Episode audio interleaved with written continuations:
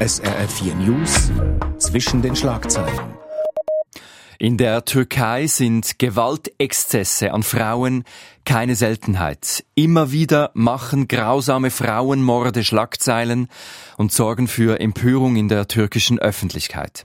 Allein im Jahr 2019 wurden 474 Morde an Frauen registriert, ein Höchstwert. Wieso nimmt die Gewalt gegen Frauen in der Türkei zu? Davon handelt zwischen den Schlagzeilen mein Name David Karasek. Die Fragen an Thomas Seibert, Journalist in Istanbul. 474 Frauen wurden letztes Jahr von ihrem Partner getötet. Damit wir uns das vorstellen können, damit das nicht nur Zahlen bleiben. Was stecken da für Schicksale dahinter? Das sind ganz unterschiedliche äh, Schicksale. Das geht durch alle Klassen. Das geschieht in der Stadt, das geschieht auf dem Land, bei Reich und Arm. Einige dieser Fälle werden sehr bekannt. Zum Beispiel der von äh, Schule Chet. Das war eine junge Frau in Ankara.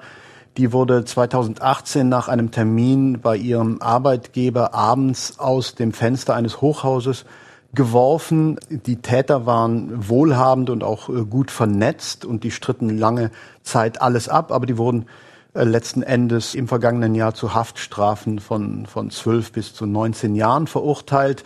Das war ein Fall, der das ganze Land aufgewühlt hat damals. Aber es gibt eben auch sehr, sehr viele Fälle, die nie in die Öffentlichkeit kommen. Äh, wir hier haben hier in Istanbul als Journalisten zum Beispiel einen Prozess verfolgt, äh, der noch nicht abgeschlossen ist. Da geht es um einen Mann, der seine Frau vor den Augen seiner Kinder erschossen haben soll und er behauptet jetzt, sie habe sich selbst getötet. Verschiedene Organisationen sagen, die Gewaltverbrechen gegen Frauen in der Türkei nehmen weiter zu. Wieso? Das ist nicht ganz klar, ob sie tatsächlich zunehmen oder ob nur mehr darüber geredet wird. Auf jeden Fall steigt die Zahl der registrierten Fälle stark an. Das ist äh, unumstritten. Aber das, äh, die Frage ist, waren diese Fälle schon früher so zahlreich oder wird jetzt einfach mehr darüber geredet? Äh, fest steht auf jeden Fall, dass früher äh, viele solcher Fälle einfach äh, totgeschwiegen wurden. Heute dagegen gibt es sehr, sehr aktive Frauengruppen, äh, die die Öffentlichkeit alarmieren. Und es gibt auch inzwischen durch das Internet, durch die sozialen Medien auch die Möglichkeit für ähm, Angehörige und Freunde von Opfern, die Öffentlichkeit zu alarmieren. Das war zum Beispiel ein ganz entscheidender äh, Faktor in diesem Fall von Schule Chat, der jungen Frau, die aus dem Hochhaus geworfen wurde, den ich eben geschildert habe. Da haben Freunde von ihr über eine Twitter-Kampagne erreicht, dass über den Fall berichtet wurde und dass äh, Druck gemacht wurde. Das heißt, unter dem Strich, es ist ein Problem, die Zahl der Fälle steigt an, aber man weiß nicht ganz genau, ob einfach nur die Öffentlichkeit dafür sorgt, dass das wahre Ausmaß allmählich bekannt wird. Die Frauenrechtlerin und Anwältin Funda Ekin sagt, die gesellschaftliche Einstellung hat sich nicht geändert. Es herrscht noch immer die Meinung vor, dass Gewalt gegen Frauen in manchen Situationen gerechtfertigt ist. Wie fest ist diese Einstellung verankert? Sehr, sehr fest. Ähm, das liegt zum einen an den patriarchalischen Strukturen in der Türkei, in den türkischen Familien, wo der Mann das Sagen hat und wenn der Mann nicht da ist, der älteste Sohn. Es liegt auch an dem sehr, sehr traditionellen Familienbild, äh, das vorschreibt, dass der Mann eben für die äh, Familie sorgt und die Frau im Grunde genommen am Herd steht und die Kinder äh, aufzieht. Umfragen zeigen sogar, dass selbst viele Frauen der Meinung sind, dass Männer durchaus das Recht haben, sie ab und zu zu verprügeln. Das sind also sehr, sehr tiefreichende Gründe. Es gibt allerdings auch andere Gründe, die wahrscheinlich leichter aus der Welt zu schaffen wären, zum Beispiel die wirtschaftliche Abhängigkeit von Frauen in der Türkei. Hier im Land äh, sind sehr, sehr viel weniger Frauen erwerbstätig als in Westeuropa. In der Türkei liegt dieser Prozentsatz bei 35 Prozent der Frauen in der Schweiz sind es 63 Prozent. Das heißt also, sehr, sehr viele Frauen sind einfach wirtschaftlich von ihren Männern abhängig. Sie sind angewiesen und sie erdulden oft genug äh, Gewalt, um nicht mit den Kindern auf der Straße zu landen. Da haben wir also die, zum einen diese Unterschiede zwischen Mann und Frau, aber wieso endet das in Gewalt? Das endet in, in Gewalt, weil äh, türkische Männer ähm, oft genug nicht damit zurechtkommen, dass sich die Zeiten ändern. Ähm, man hört immer wieder in solchen Fällen, äh, dass der Mann nach seiner Festnahme zur Begründung sagt, ich lasse nicht zu, dass sich eine Frau von mir scheiden lassen will. Das sind also psychologische Zustände, die die Männer zur Gewalt treiben.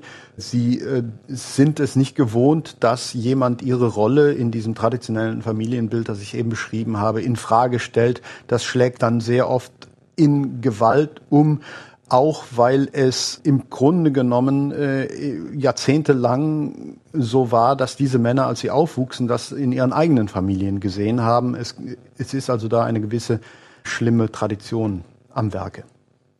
Das türkische Religionsministerium rät Frauen, die häuslicher Gewalt ausgesetzt sind, Zitat, Ruhe zu bewahren.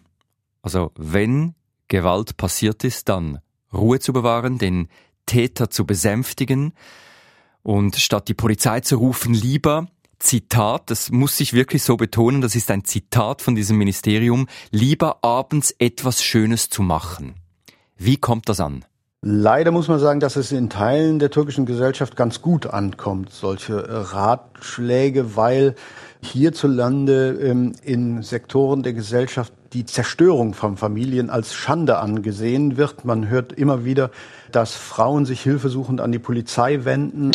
Äh, nicht nur einmal, sondern Dutzende Male und die, die Polizisten sagen, ihr geh wieder heim und vertrag dich mit deinem Mann. Äh, das geht uns nichts an, das ist, äh, ist eine Sache in der Familie. Das heißt also, dass da auch dieses Verständnis, äh, dass man sich doch wieder vertragen solle, ähm, sehr verbreitet ist. Kritiker werfen der Regierung hier in der Türkei außerdem vor, diese traditionellen Muster in der Familie fortschreiben zu wollen. Äh, Präsident Erdogan ist bekannt dafür, dass er oft und gerne von seinen Landsleuten fordert, sie sollten mindestens drei Kinder in die Welt setzen, damit die Türkei äh, nicht überaltert. Das läuft natürlich darauf hinaus, dass sehr viele Frauen dann zu Hause bleiben müssen. Es gibt auch Erdogan-Aussprüche, wo er sagt, Männer und Frauen sind eben nicht gleich. Äh, die biologischen äh, Rollen sind ganz klar verteilt. Ähm, man muss jetzt Erdogan nicht unterstellen, dass er äh, Frauen da benachteiligt sieht oder dass für ihn Frauen weniger wert sind als Männer, aber er sieht eben Unterschiede. Er er müsste eigentlich nach Ansicht seiner Kritiker viel mehr auf den Gleichheitsgrundsatz abzielen und dass das ausbleibt, das wird ihm angekreidet. Das ist zwischen den Schlagzeilen zur Gewalt gegen Frauen in der Türkei. Wir sprechen mit dem Journalisten in Istanbul mit Thomas Seibert. Herr Seibert, eigentlich verfügt die Türkei über die nötigen rechtlichen Mittel. Die Türkei ratifizierte 2012 als erstes Land der Welt ein umfassendes Abkommen zur Bekämpfung der Gewalt gegen Frauen. Dieses Abkommen heißt Istanbul-Konvention. Wenn wir nun aber diese Gewaltexzesse anschauen und ihnen zuhören, war dieses Abkommen nur Schall und Rauch?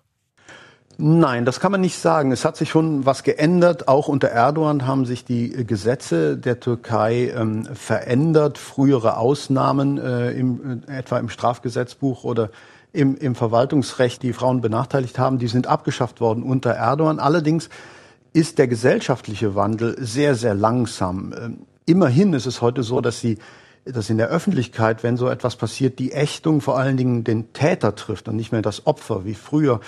Aber diese alten Rollen, von denen ich eben sprach, sorgen immer noch dafür, dass ähm, zum Beispiel Richter häufig sehr milde sind äh, bei solchen Fällen den Angeklagten gegenüber oder eben, dass die Polizei die Hilfeberufe von Frauen ignoriert, wie ich eben geschildert habe. Also dann würden Sie sagen, dieses Übereinkommen, das hilft, das existiert nicht nur auf dem Papier. Das hilft, das hilft vor allen Dingen äh, Frauenrechtsgruppen, die damit einen internationalen Rechtsrahmen haben, auf den sie sich berufen können und auf den sie die Regierung hier in der Türkei festnageln können. Sie müssen also nicht allgemein äh, Freiheit und Gerechtigkeit fordern, sie, sondern sie können sagen, in der Istanbuler Konvention steht das und das drin und ihr müsst das umsetzen, weil ihr habt diese Konvention ratifiziert. Wie sieht es mit dem politischen Willen aus, etwas zu ändern an der Gewalt gegen Frauen? Da ist das Bild zwiespältig. Die türkische Regierung sagt von sich selbst, sie kämpft aktiv äh, mit allen Mitteln gegen die Frauengewalt und auch Erdogan ächtet äh, das immer wieder in seinen Reden. Allerdings werfen Frauenverbände ähm, der Regierung vor, diese Istanbul-Konvention nicht umzusetzen. Und äh, tatsächlich äh, kann man beobachten in der Diskussion hier in der Türkei, in den Zeitungen, in den Fernsehsendern, äh, dass konservative und islamistische Gruppen fordern, die Türkei solle sich aus der Konvention wieder zurückziehen. Und sie argumentieren, sie begründen das damit, dass sie sagen, der Vertrag unterwandere die Institution der Familie. Daran kann man diese Vorstellungswelt erkennen, über die ich eben sprach, dass äh, das Wohl der Familie, die Einheit der Familie über allem steht und nicht unbedingt das Wohlergehen der Individuen, also in dem Fall der Frauen. Aber die Internetöffentlichkeit oder das Engagement von Frauenrechtsgruppen setzt das die Regierung und die Justiz nicht unter Druck? Auf jeden Fall, der Druck ist da. Die Frauengruppen äh, hier in der Türkei sind sehr aktiv. Sie sind auch landesweit aktiv, nicht nur in den Großstädten. Und sie schicken Beobachterinnen in alle möglichen Prozesse, die laufen, nicht nur in die öffentlichkeitswirksamen Prozesse, sondern in diese Alltagsprozesse, über die ich eben sprach. Sie machen den Richtern klar, dass die Öffentlichkeit ihnen auf die Finger schaut und sie sind ganz sicher, dass dies schon viele milde Strafen oder gar Freisprüche in diesen Sachen verhindert hat. Politisch gibt es aber ein Problem und das liegt darin, dass die Regierung hier in der Türkei inzwischen fast jede Art von Kritik an ihrer Arbeit als ja fast staatszersetzend betrachtet und vermutet, dass die Kritiker was ganz anderes wollen, als jetzt ein konkretes Problem wie die Frauengewalt zu lösen, nämlich dass sie die Regierung stürzen wollen oder sonst irgendwas. Und das erschwert natürlich einen konstruktiven Dialog. Ziehen wir ein Fazit, Herr Seibert. Die Gewalt gegen Frauen, die nimmt zu. Frauenrechtsorganisationen fordern besseren Schutz doch die Regierung in der Türkei tut kaum etwas. Was braucht es, dass sich die Situation verändert? Mit einem Wort Zeit. Ich glaube, dass die, die fortschreitende Urbanisierung zum Beispiel hier in der Türkei dafür sorgt, dass die Bindekraft dieser traditionellen Familienwerte abnehmen. Wir erleben zurzeit eine Generation hier in der Türkei, wo frisch verheiratete Paare zum ersten Mal überhaupt in der Geschichte des Landes in eigene Wohnungen ziehen. Die sind früher äh, zu den Schwiegereltern gezogen und da war natürlich die Rolle der, der traditionellen Machtstrukturen in, in so einer Familie noch viel größer, als sie heute ist, wenn die Leute in ihrer eigenen Wohnung sitzen. Die sozialen Medien, da haben wir auch drüber gesprochen, ermöglichen viel mehr Öffentlichkeit als früher und erleichtern es auch, Proteste zu organisieren gegen bestimmte Fälle. Und ich bin sicher, dass sich das früher oder später auch politisch übersetzen wird. Sagt Thomas Seibert, Journalist in Istanbul. Alle Folgen zwischen den Schlagzeilen finden Sie online unter srf.ch slash audio. Mein Name David Karasek. SRF 4 News zwischen den Schlagzeilen.